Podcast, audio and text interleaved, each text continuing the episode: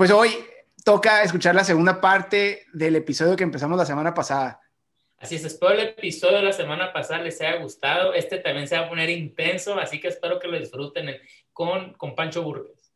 Y de preferencia con un tequilita o un vino, porque este con café no se los recomiendo. No, se va a poner deep, se va a poner deep.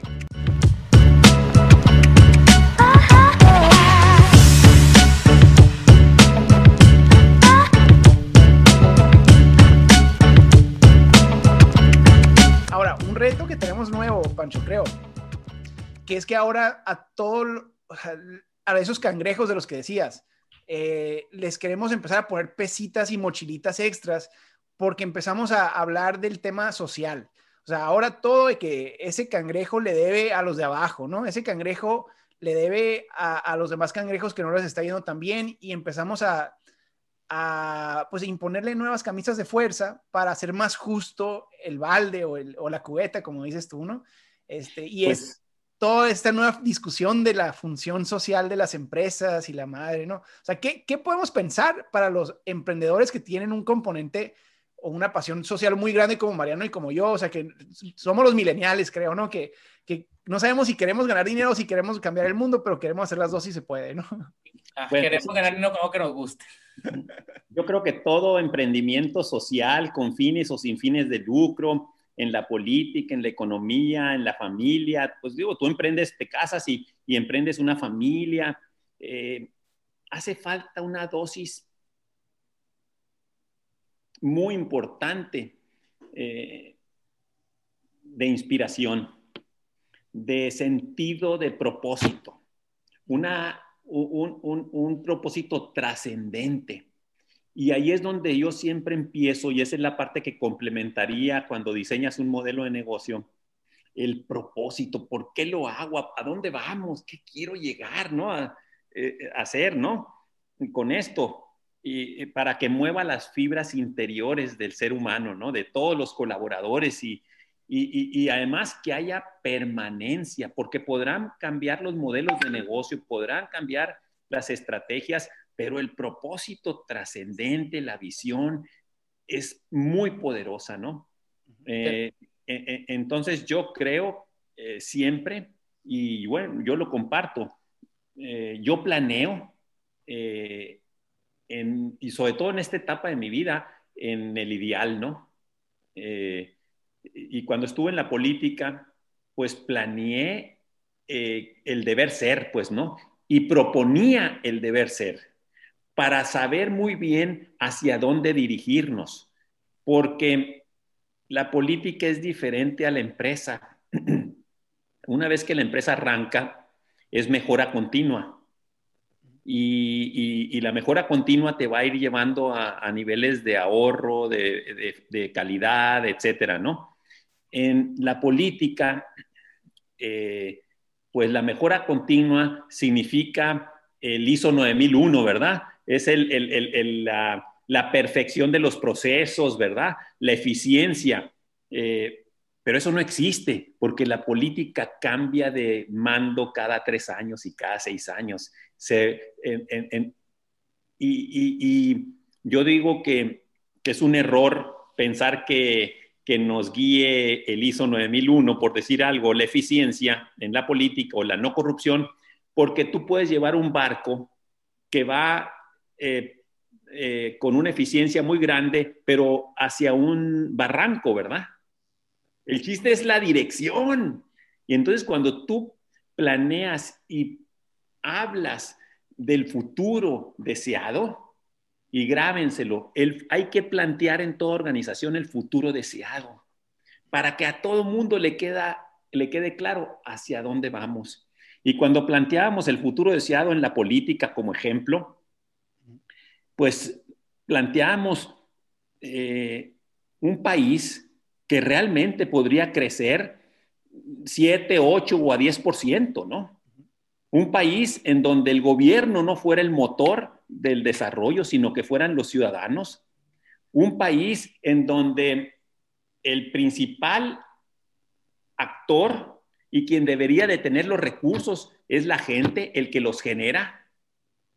Un país en donde el paraíso eh, fuera el paraíso de la inversión, para que viniera inversión pequeña, grande, nacional o extranjera a México. Y eso significa empleos, porque no hay otra manera de generar oportunidades para la mayoría de la gente que, con inversiones, ¿verdad? Entonces es ahí donde entraban los emprendedores. Y, pues los emprendedores en México hoy, eh, chiquitos o grandes, se tienen que enfrentar, pero sobre todo los chiquitos, que son los que generan el, pues el 75% del empleo en México, y digo, son micro, micros.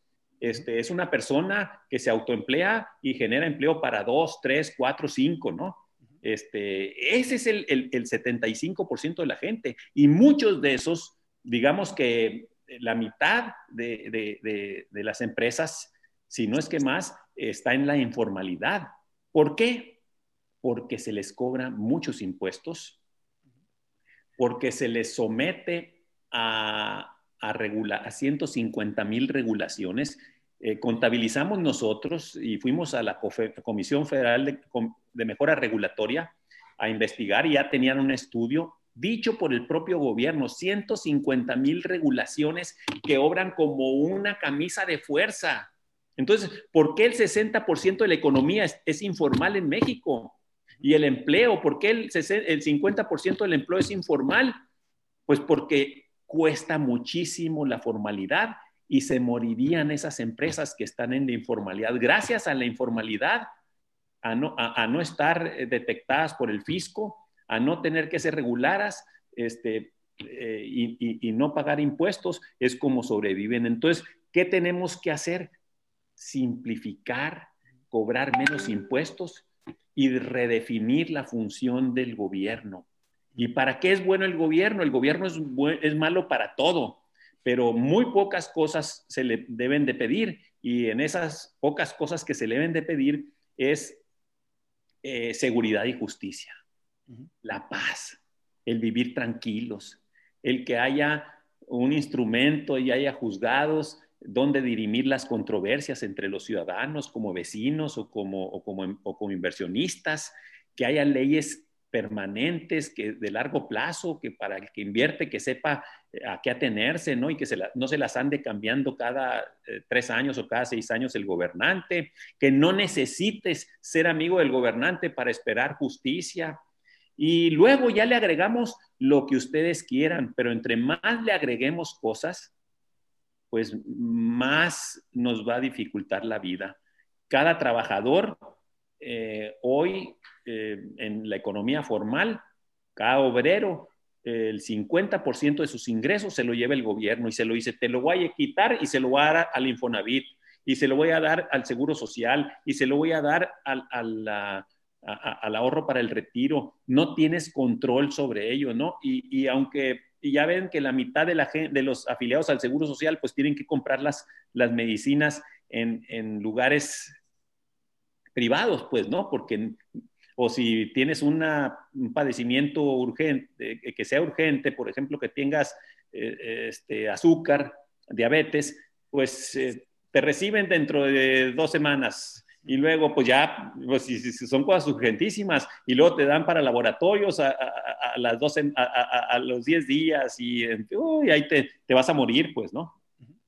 En fin, este, eh, es ahí donde a los, a los emprendedores hay que proporcionarles el mejor entorno.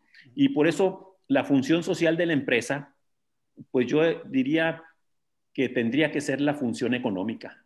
El que a dos amos eh, sirve, con uno queda mal. Y siguiendo la función económica de una empresa, y por eso hablo de mitos y realidades de la empresa, eh, y estoy hablando primeramente de un sistema de competencia libre, ¿no? Un sistema de economía libre, de mercado, aunque esté satanizada la palabra mercado. ¿Qué es el mercado? Es la libertad de los consumidores de comprar donde les dé su gana, su regalada gana. Productos de aquí o de China, de donde sea. Porque al, consumidor nadie tiene la, la mm, facultad de quitarle esa libertad, de hacer rendir lo que es el fruto de su trabajo, su salario.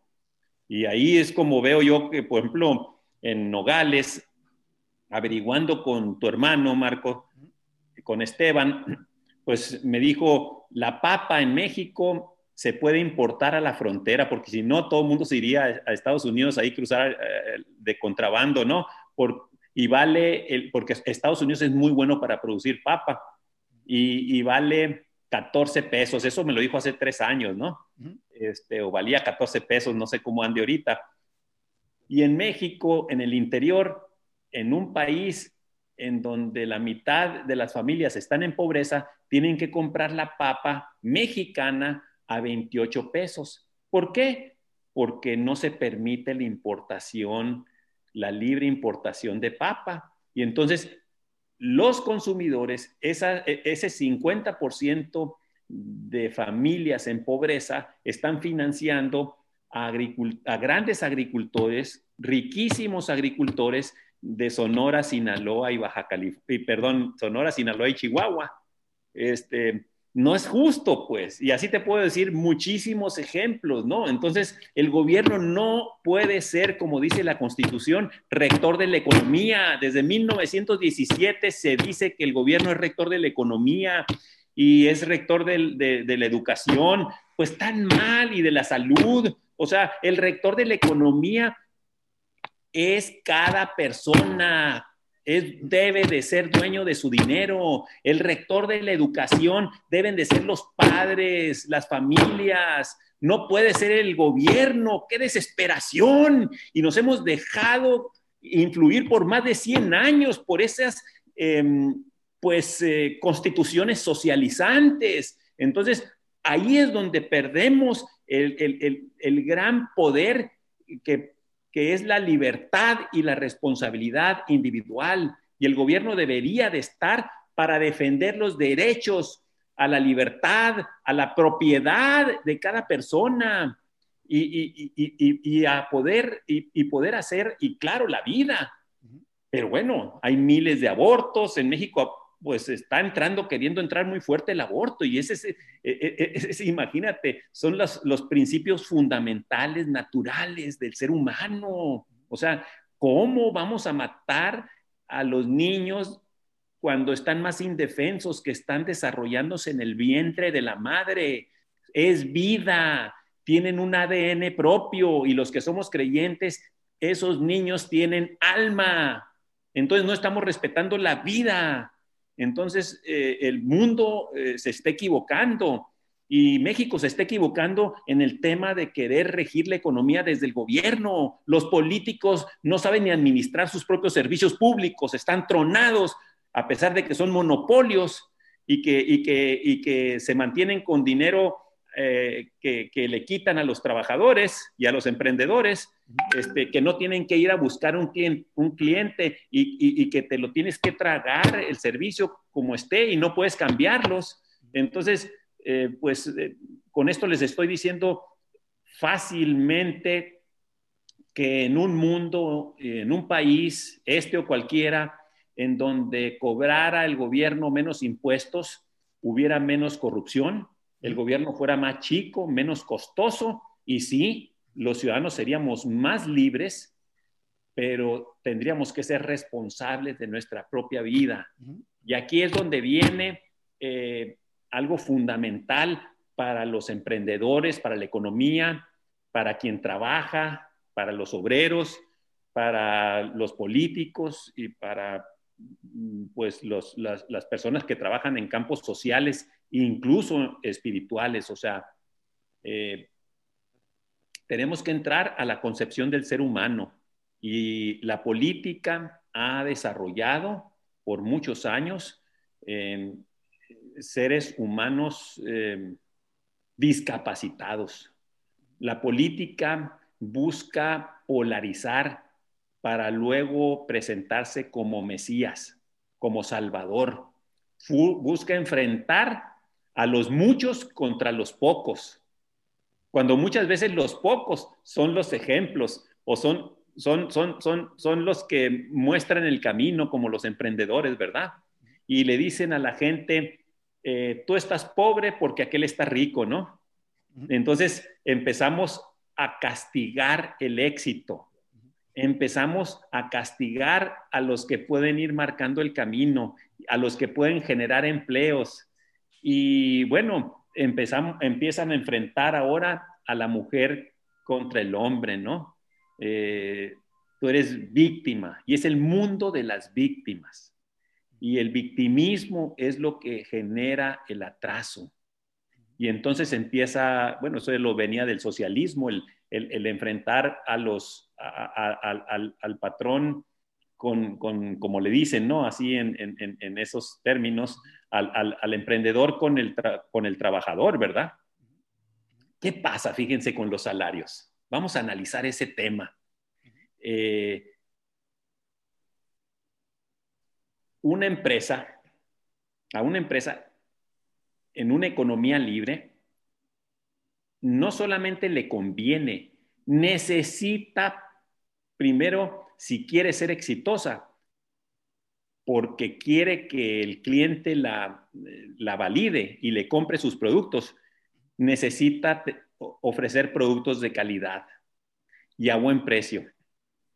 Si el obrero es el que lo va a hacer, el que está en contacto con el producto, entonces la empresa necesita capacitarlo. Porque si no, su competidor lo va a capacitar y va a hacer mejores productos que tú.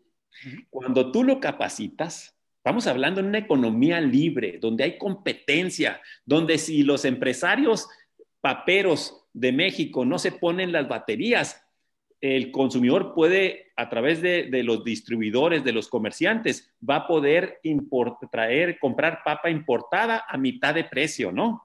Y los paperos se van a, van a perder el negocio, van a tronar si no se ponen las baterías. Lo mismo puedo decir del acero, de los camiones del servicio público, etcétera, ¿no? La misma competencia que significó Uber para los taxis concesionados por el gobierno, ¿verdad? Entonces, el, trabajador tiene que ser capacitado eh, y luego que es capacitado, va subiendo su valor porque se lo van a querer piratear. Y si la empresa no le paga más y no le paga lo, lo, que, no voy a hablar de justicia, lo que vale ahora el trabajador porque hace mejores cosas, aunque no necesita estar en la ley esto, no necesita de un sindicato que lo proteja. Se va a ir a otra empresa. Y esta empresa que se convirtió en, gran capacitador va a estar produciendo trabajadores para otras empresas y todas las empresas competidoras o, que se dedican a otras cosas van a estar encantadas porque ya saben a quién piratearle los trabajadores, ¿verdad? Entonces digo, eh, así es como funciona. Entonces, si queremos generar más empleo, entonces necesitamos que haya más inversiones. Entonces, México necesita ser el paraíso de la inversión, pero las inversiones no van a estar aquí en México si las condiciones no son las, adecuadas y eso se llama competitividad. Estamos hablando del entorno de los emprendedores ahorita, ¿verdad? Y por qué unos países progresan y otros no. ¿Por qué en unos hay salarios más altos y en otros hay salarios bajos? ¿Por qué un país pobre y otro es rico? Entonces, se llama competitividad cuando se compara las condiciones que se le ofrecen a los inversionistas. Se les, eh, eh, la capacidad para poder hacer productivo un emprendimiento, una empresa, eh, pues se llama competitividad y hay varios elementos que conforman la competitividad. Es relativa entre unos países y otros. Es la competitividad, es la capacidad de atraer y retener inversiones. Y entonces vemos qué elementos componen esa competitividad. Pues componen la competitividad fiscal. Y México, cuando se le compara con otros países, pues está en el lugar 114 de 144 países de mala competitividad fiscal. ¿Qué quiere decir? Que somos caros y, para las empresas y difíciles, ¿no? De, cumplir. Y luego, si hablamos de eh, respeto a los contratos eh, y, Estado de Derecho, o sea, el sistema de justicia, ¿no? Cuando, cuando hay controversias, y nomás estoy hablando de competitividad económica para las inversiones, ¿eh? eh, estamos en el lugar 120 de 144 países, ¿no? Hay varios índices, el World Economic Forum y luego está el, el, Heritage Foundation, etcétera, ¿no? Y tiene mucho que ver con, con, con los grados de libertad también, ¿no? Porque todas estos, e, e, e, estas faltas de competitividad son por regulaciones eh, y, costos fiscales inadecuados, pues, y cobros eh, a las empresas, ¿no? Y estamos hablando de que la mayoría de las empresas son micro, micros, ¿eh? Y están en la economía informal, están ahí porque no quieren desaparecer, porque no las dejamos que estén por arriba de la mesa, tienen que andar escondidas, no pueden abrir una cuenta de cheques en un banco.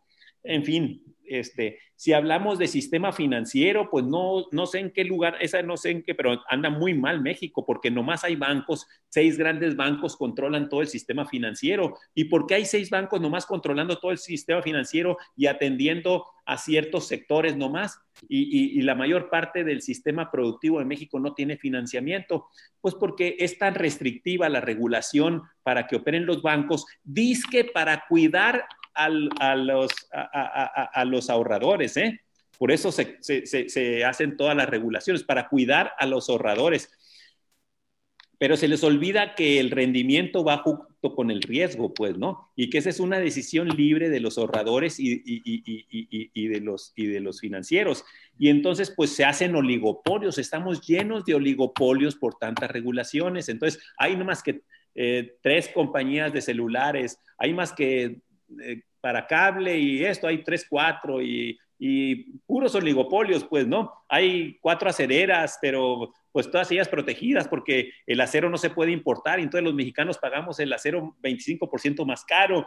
Uy, ¿cómo les puedo decir cosas como ejemplos? Pero, pero volviendo a lo que me dijiste, Marcos, y me paran ustedes, ¿eh? Cuando, cuando, pero quería volver ahorita para, para ver eh, también el pensamiento que tenemos que ver, este, ya les dije el pensamiento respecto a la explotación obrera, pues como es un mito, ¿no? Podría hablarles mucho más sobre experiencias que he tenido de las maquiladoras que pagan muy bajos salarios, pero porque son de mano de obra mal, mal dicho, de, trabajo de pura mano de obra sin maquinaria, pues que no requiere tanta capacitación. Cuando entras a industrias donde entran maquinarias, se multiplica la productividad del trabajador. Entonces, el trabajador puede ganar mucho más, pero estoy hablando de las de bajo, de bajo costo. Dicen, no, es una explotación.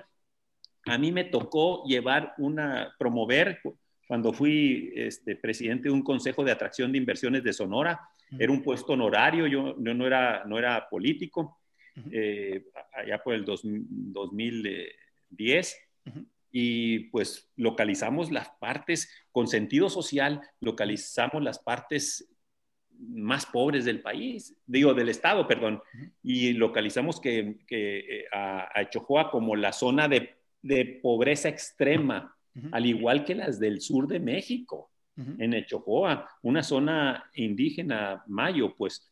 Y ahí hicimos un estudio, había 500 personas que podían trabajar en una maquiladora, este, y fui yo personalmente y hablé con una empresa en Obregón de arneses japonesa que pagaba muy bajo, tenía, que pagar muy bajos salarios porque si no, su corporativo en Japón, en Japón se llevaba esta, esta maquiladora, se la llevaba a, Vietnam o a otros, o a India, ¿no?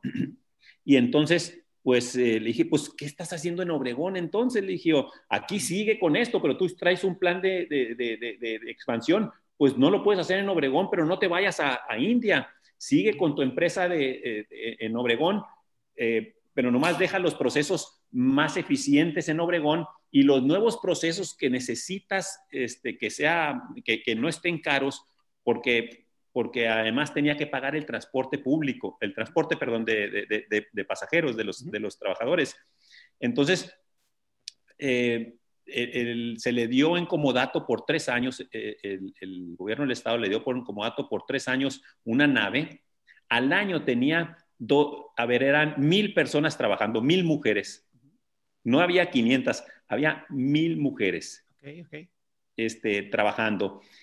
¿Qué pasa con esas personas? Que es un segundo sueldo en una zona de extrema pobreza, eh, es un sueldo formal, tienen acceso a seguridad social, a salud, a Infonavit, a, eh, eh, ahorro para el retiro. es una escuela de entrenamiento porque es disciplina, la industria es disciplina. Y, y además crecen las personas porque se intercomunican. Entonces, imagínense la derrama que había en ese, en, ese municipio de Chocoa por las nóminas cada semana, ¿no? Cada fin de semana. Entonces, muchos comercios crecieron, etcétera. Es un ejemplo, pues, de cómo eh, hay que dejar que libremente se, se, muevan los mercados y no hay que satanizarlos y, no hay que decir, no, qué mal esto y qué mal otro. Es como las, las utilidades. ¿Es buena la utilidad o es mala? Eh, ¿Una gran utilidad es buena o es mala? Eh, pues mira, una utilidad es indispensable para que una empresa sobreviva. Si la empresa fue bien diseñado el modelo de negocio, debe dar un margen muy alto porque el cliente te está premiando y porque hay mucha necesidad de lo que tú le estás planteando. Entonces, entre más utilidades, quiere decir que está más contento el cliente. Entre más utilidades, puedes invertir más para crecer y atender a más gente, incluso exportar si es el mercado es internacional. Si hay grandes utilidades, vas a poder también generar más empleos, porque te está yendo muy bien. Si hay altas utilidades, va a servir como un señuelo para que tus vecinos se enteren, a este canijo le está yendo muy bien, vamos a imitarlo. Entonces, en la región y en el país van a saber que hay que invertir en algo igual a lo tuyo y te van a copiar y van a venir competidores tarde o temprano. Entonces, le pasa a mucha eso va a el precio. Y lo que le pasa a mucha gente es que confunden porque ven algunas empresas que tienen altas utilidades, pero que su industria está pésima. Y lo que creo que muchos no han caído en cuenta es que esas, esas, esos empresarios multimillonarios que son aparte malos negociantes, pero lo que pasa es que están protegidos por el gobierno, pues. Ese es no, el no se permite la competencia.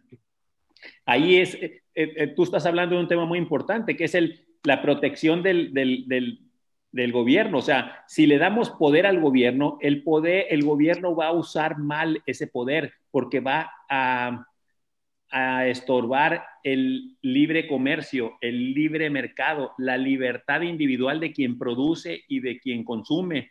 Y entonces va a empezar a, a dirigirlo a sus amigos, y a sus intereses y va a empezar a regular para tener más poder y eso genera, toda regulación genera oligopolios. Entonces, eh, los monopolios y los oligopolios terminan siempre eh, abusando del consumidor.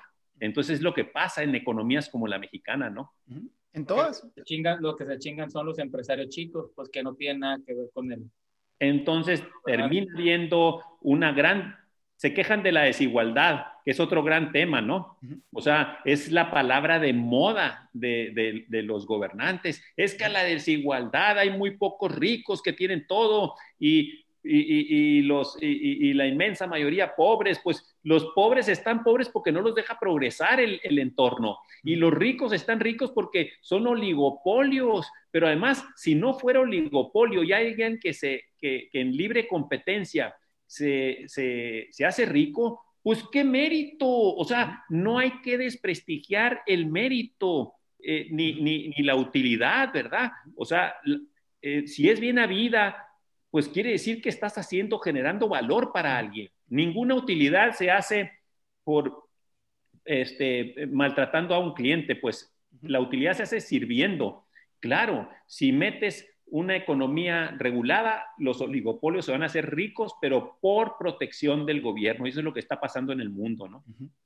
Padrísimo, padrísimo. Este, este, esto, esto que están escuchando, es más, normalmente tenemos que guiar mucho la conversación y si se fijan, ahora Pancho solo llevó todo porque conoce muy bien todo el tema y no es necesario ayudarle, ¿no? Este, pero, pero esto mismo, imagínense yo colaborando con Pancho por años, todos los días era profundizar porque para, para los que no te conocen, Pancho, el proceso, a lo mejor y nomás ahí platicarás un poco, el proceso de Pancho para poder tomar una decisión de, de, cómo iba a votar en un tema. nos metíamos a profundizar al porqué de las cosas, de cada una de las leyes que iba a tener que votar para poder entenderla a fondo. Entonces, fueron años de, de, de ese tipo de análisis y de, de irlo orientando y el irnos retando de, a ver, pero es que eso a quién le va a afectar y cómo va a afectar. Y se nos iban a veces 10 horas eh, metidos tratando de comprender el fondo de las cosas, ¿no? Entonces, Pancho entiende el big picture. Eso es lo que, lo que, lo que aquí nos acaba de platicar sobre la economía, sobre la política y sobre el emprendimiento. Y, y pues les tocó la suerte ahora a los que nos siguen, Pancho, de, de, de una lección, una maestría en, en esos temas eh, express. Y aparte fluye muy bien porque la semana pasada tuvimos a Esteban, mi hermano, y él nos platicó del impacto que han tenido en Nogales, este, gracias a, que han bajado los costos como de la papa, pero también de otros.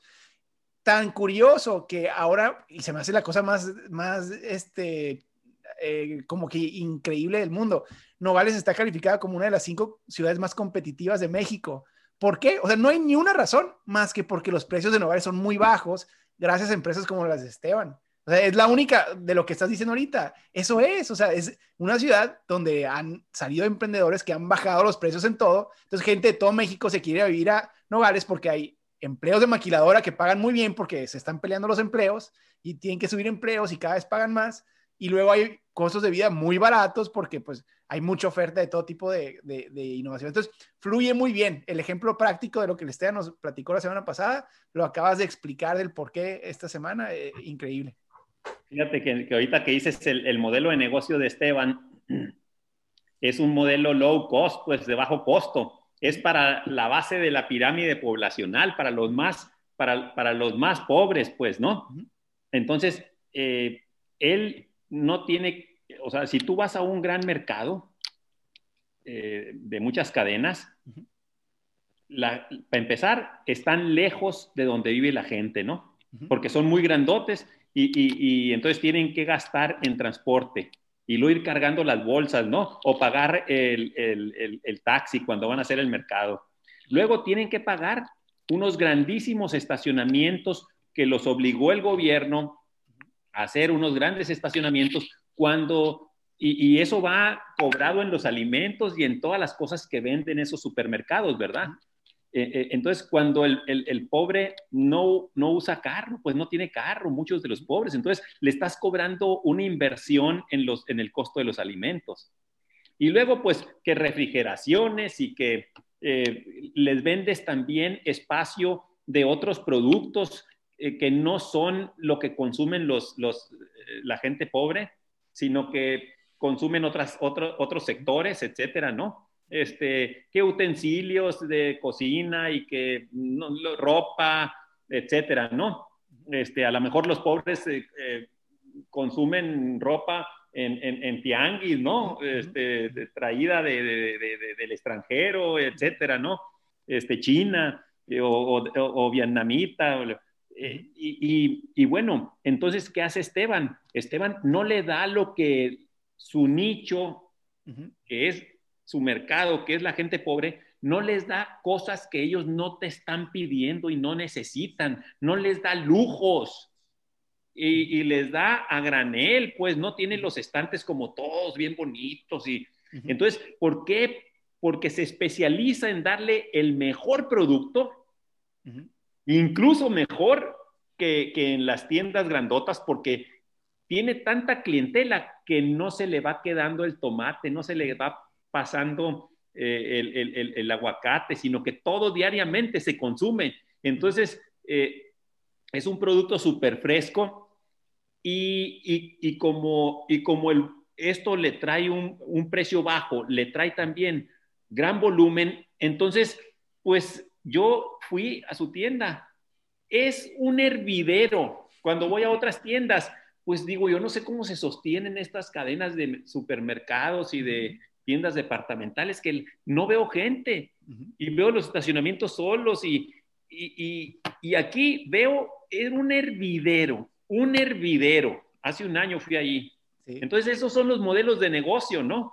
le va bien al, al, al dueño del negocio y le va bien al consumidor sobre todo. Si le va bien al consumidor, es el primer paso para que le vaya bien al dueño del negocio. Y claro, vi un montón de empleados porque hay un chorro de trabajo, porque aquel hormiguero, aquel hormiguero de gente, y digo hormiguero por la cantidad de gente, este, eh, se está llevando como aspiradora los productos. Quiero hablar de otro, y de, para quitar algunos... Em, ¿cómo le llaman? Mitos sobre temas que nos han puesto en la mente en los, a la generación de ustedes, sobre todo en los últimos años, ¿no? La desigualdad. Nomás les voy a decir el ejemplo que, que, que, la personifica la desigualdad. La desigualdad tiene muchas razones y muchas variables eh, y causas, ¿no? Y, y depende también de cada quien en lo que quiera hacer, pues, ¿no? El emprendedor, pues, por ejemplo, pues sí, es, está dispuesto a tomar tantos riesgos. Entonces, el emprendedor también es el que más pierde o más gana, ¿verdad? Entonces, desde ahí va a ser desigual, desigual ¿verdad? Si le va bien y, le, y, le, va a ir bien a mucha gente que, que, él le va a dar empleo, pero pues sí se va a hacer rico. Y si se hace rico, le va a ir bien a más gente, porque más va a invertir. El emprendedor no se queda quieto. No es cierto que se lo va a gastar el dinero en lujos. No se puede gastar el dinero en lujos. Lo se va a ir a una isla, ¿no? Y que se va a ir a tomarse coronas a una isla con todo el dinero que ganó y se va a llevar el dinero. Se enamora de su empresa y de los colaboradores de la empresa. Es su familia, es su joya, e-, es su motivo de vida. Este, también es el que más sufre, ¿no?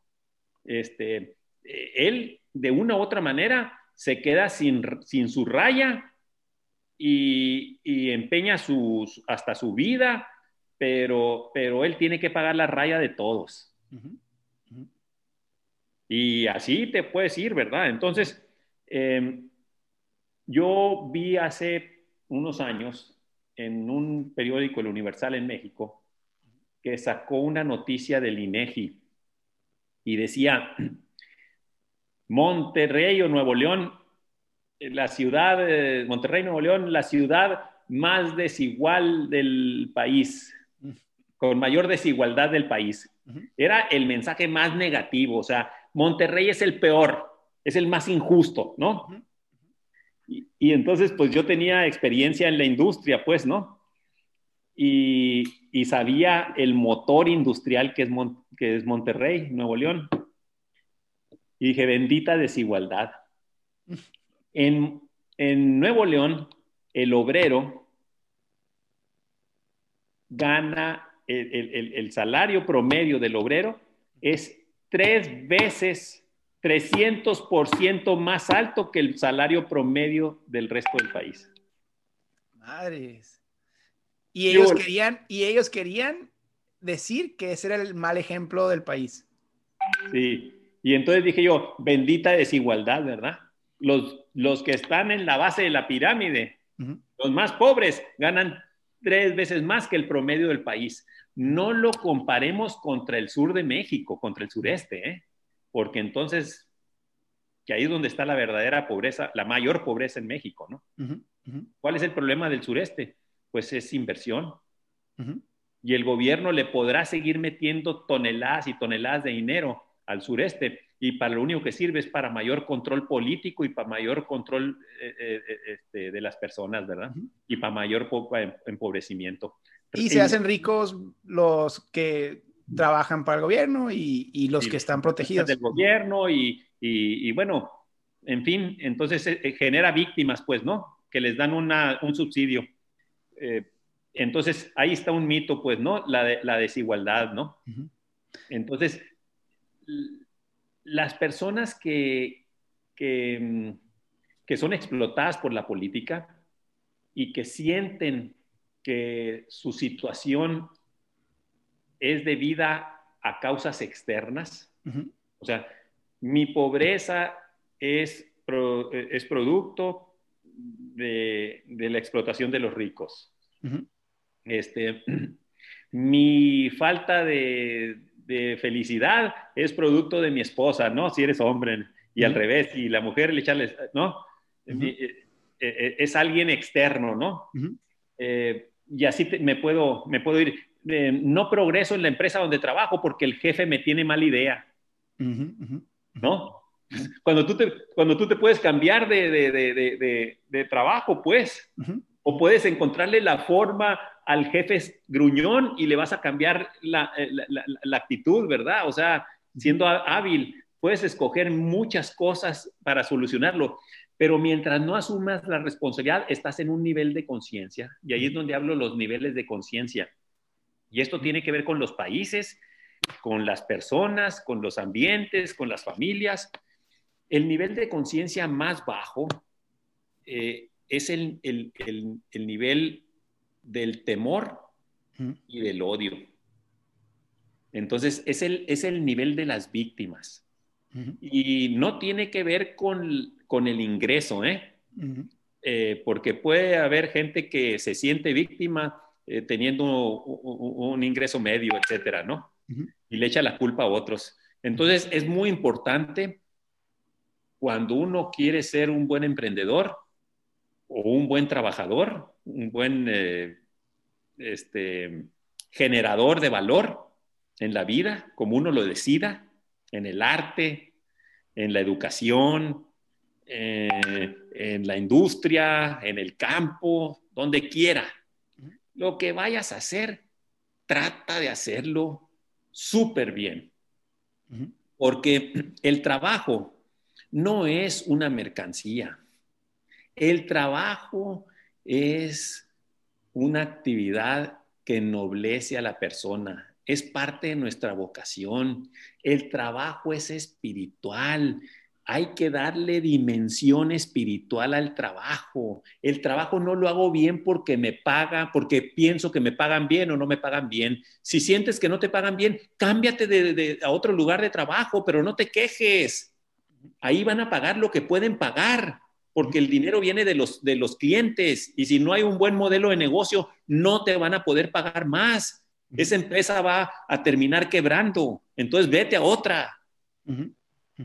Y así me voy, ¿verdad? Entonces, el nivel de conciencia bajo, eh, el, del, el del temor y el del odio. Entonces, ¿qué quiere decir esto? Que si nosotros queremos mejorar el resultado de nuestra vida, ser más felices, tener un poco más de dinero, tener acceso a, ciertos eh, satisfactores, em, vivir más en armonía, lo que quieran, tenemos que ser mejores personas. Eso es muy importante. Y buscar ser responsables de nuestra vida. No le echemos la culpa a nadie.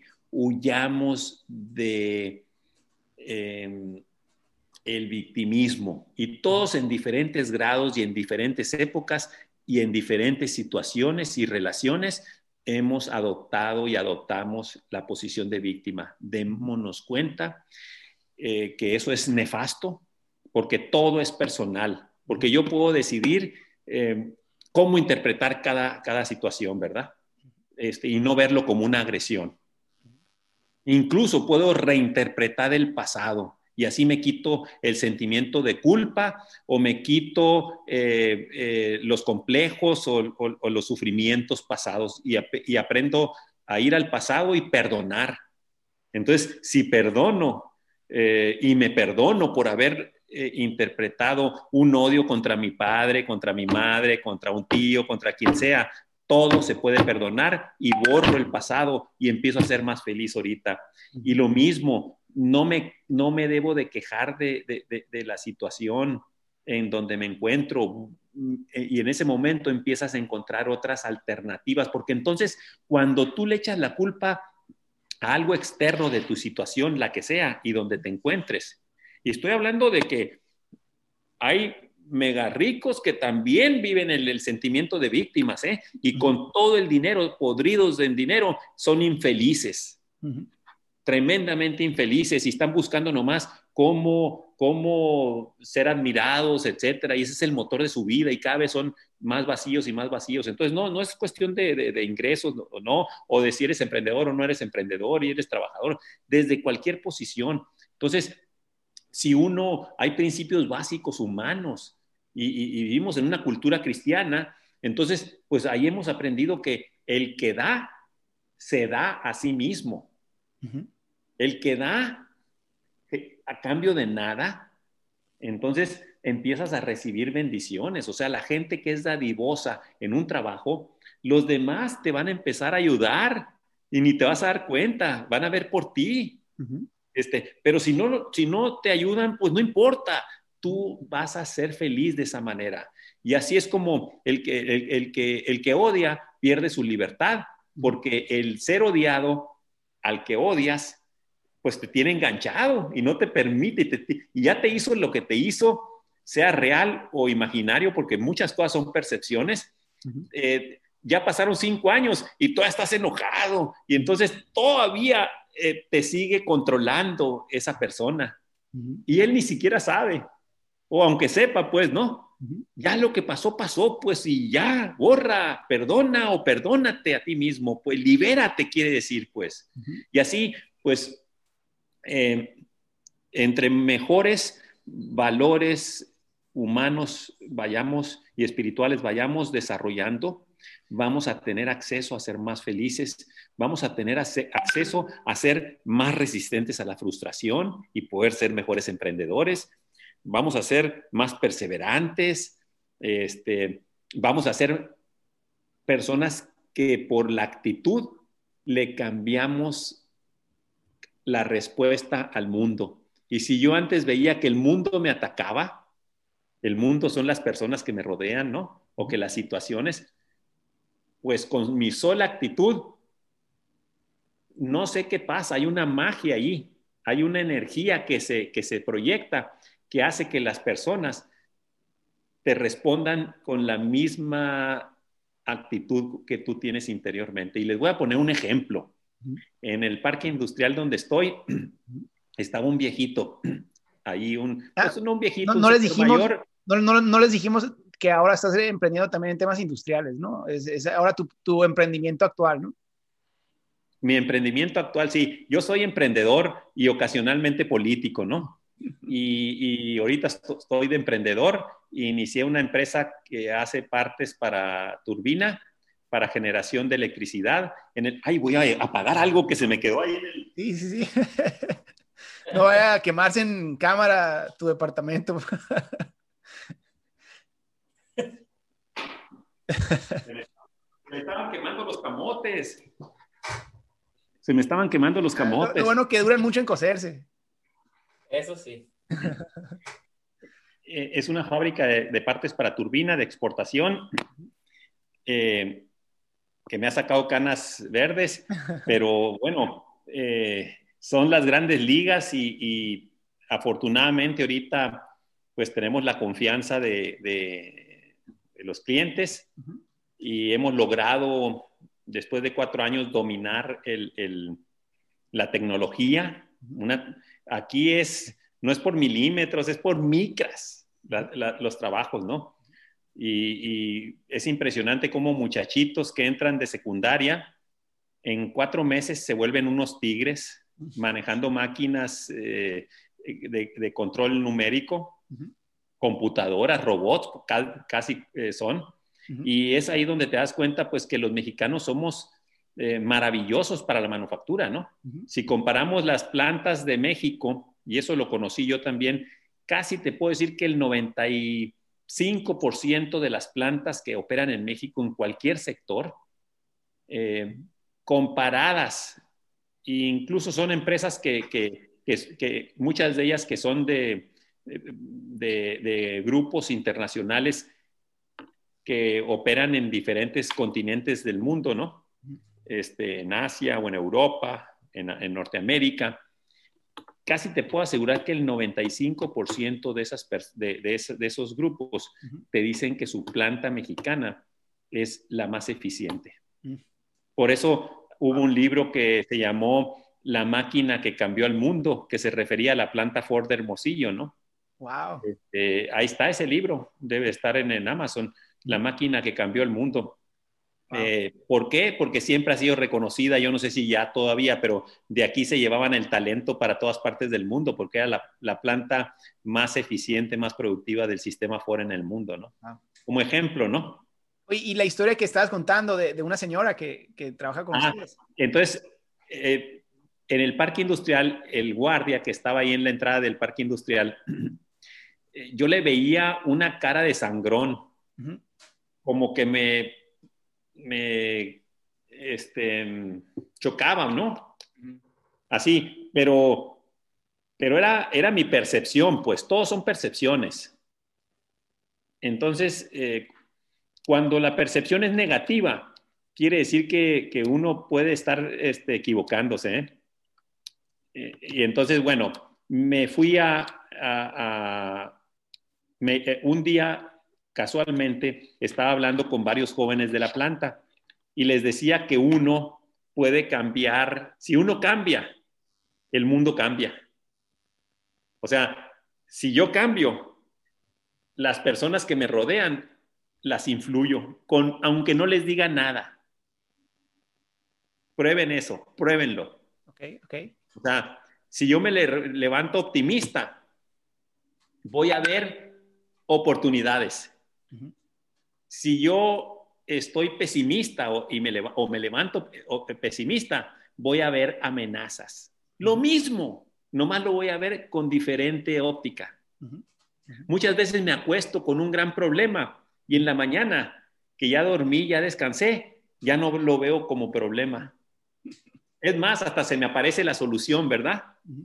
Entonces, les comenté, dije, es tan poderoso esto yo todos los, y les dije, todos los días paso por, por, la caseta y, hay un señor ahí que, que, no, tiene cara de buenos amigos. Yo estoy seguro que el culpable soy yo. Ahí es cuando reflexioné, ¿no? No lo había reflexionado antes. Sí. Voy a pasar mañana, voy a cambiar mi actitud y les voy a, a, demostrar que yo era el equivocado. Y entonces al día siguiente pasé, abrí la ventana, lo saludé yo al Señor por primera vez. No había tenido ni la delicadeza de bajar la ventana y lo veía todos los días. Y se le iluminó la cara. ¿De dónde es? Le dije he pasado muchas veces por aquí, ni siquiera lo había saludado, no le he preguntado de dónde es y, ¿no? No, pues se le iluminó la cara, se puso súper platicador y ¿para qué les cuento, no? Grandes amigos. Al día siguiente, ni siquiera llegaba el carro y ya estaba levantada la, la, pluma de la caseta, ¿no? Para que yo pasara. Y luego le traje un cafecito y no, no, yo era el héroe, nomás por eso. O sea, me sonreía todo el tiempo. ¿Quién estaba equivocado? Él o yo. ¿Quién era el sangrón? Él o yo. ¿Quién tenía el prejuicio? Él o yo.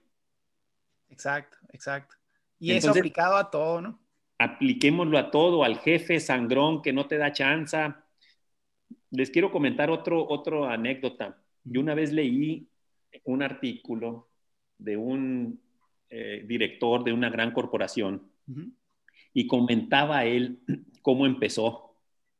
Él empezó y entró en, en, esa industria y ahí había que empezar desde abajo. Y pues llegó al, al, al departamento de mantenimiento, ¿no? Pero bueno, hay mantenimiento de grandes maquinarias y hay mantenimiento de sanitarios, ¿no? a él lo era ingeniero y era recién egresado de, la escuela y lo mandaron a, los baños, ¿no? Duró seis meses limpiando baños. Pero como él era un apasionado de hacer las cosas bien, empezó a, limpiarlos como nunca nadie los había limpiado. Y empezó a poner florecitas. No lo hacía para que se fijaran en él, era su disciplina, su enseñanza en la casa. A él se le había enseñado a hacer las cosas bien, hagas lo que hagas y no hay un trabajo que sea despreciable, no hay nada indigno, tú le das la dignidad al trabajo. Y entonces, eh, pues no sé qué tantas cosas hacía que todo mundo lo empezó a notar. A los seis meses hubo una vacante eh, para una posición pues ¿a quién se le iban a dar? A él.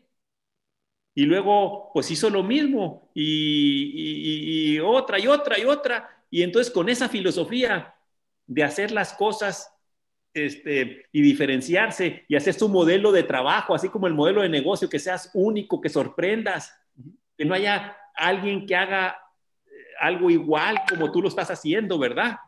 Este, puedes imaginarte cualquier trabajo, o sea, y, lo ennobleces y, pues esa organización va a detectarte. Y no es que si lo haces por, por, por eh, porque lo noten, no es auténtico. Tiene que ser auténtico. Porque no, y, para que no te frustres, porque habrá ocasiones en que no te van a pelar. Pero, pero si lo haces parte de tu vida, si tú tienes valores, si tú eres honesto, tarde o temprano todas las, eh, las, estrellas se te van a alinear. la gente buena, el bien siempre gana.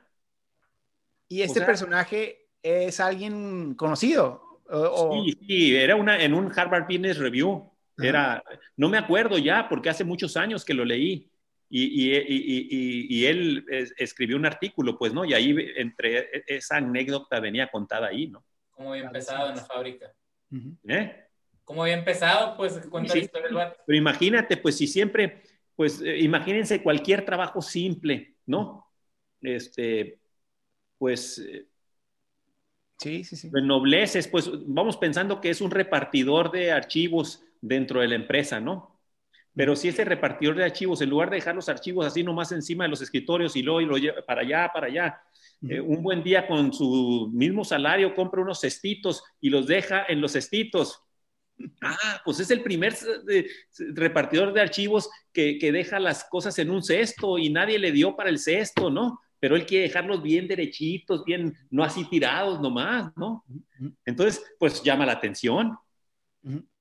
En fin, o sea, claro, tantas formas que hay para distinguir tu trabajo, pues, ¿no? Esos son los emprendedores. Adentro de las empresas se llaman intrapreneur, ¿no? Emprendedores internos, ¿no? Así es, así es.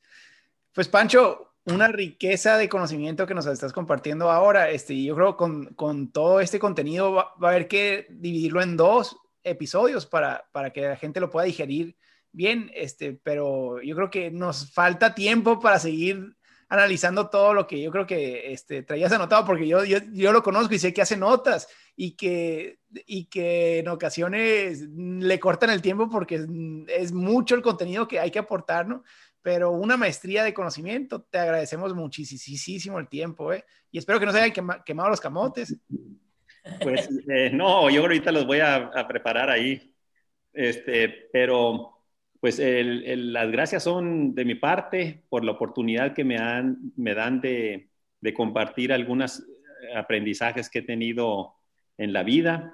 Yo para despedirme quisiera decirles dos cosas que conozco. Eh, dos organizaciones filantrópicas maravillosas que ha creado la humanidad, una con fines de lucro y otra sin fines de lucro. La con fines de lucro y estoy hablando de organizaciones filantrópicas maravillosas, ¿eh? Las la con fines de lucro es la empresa.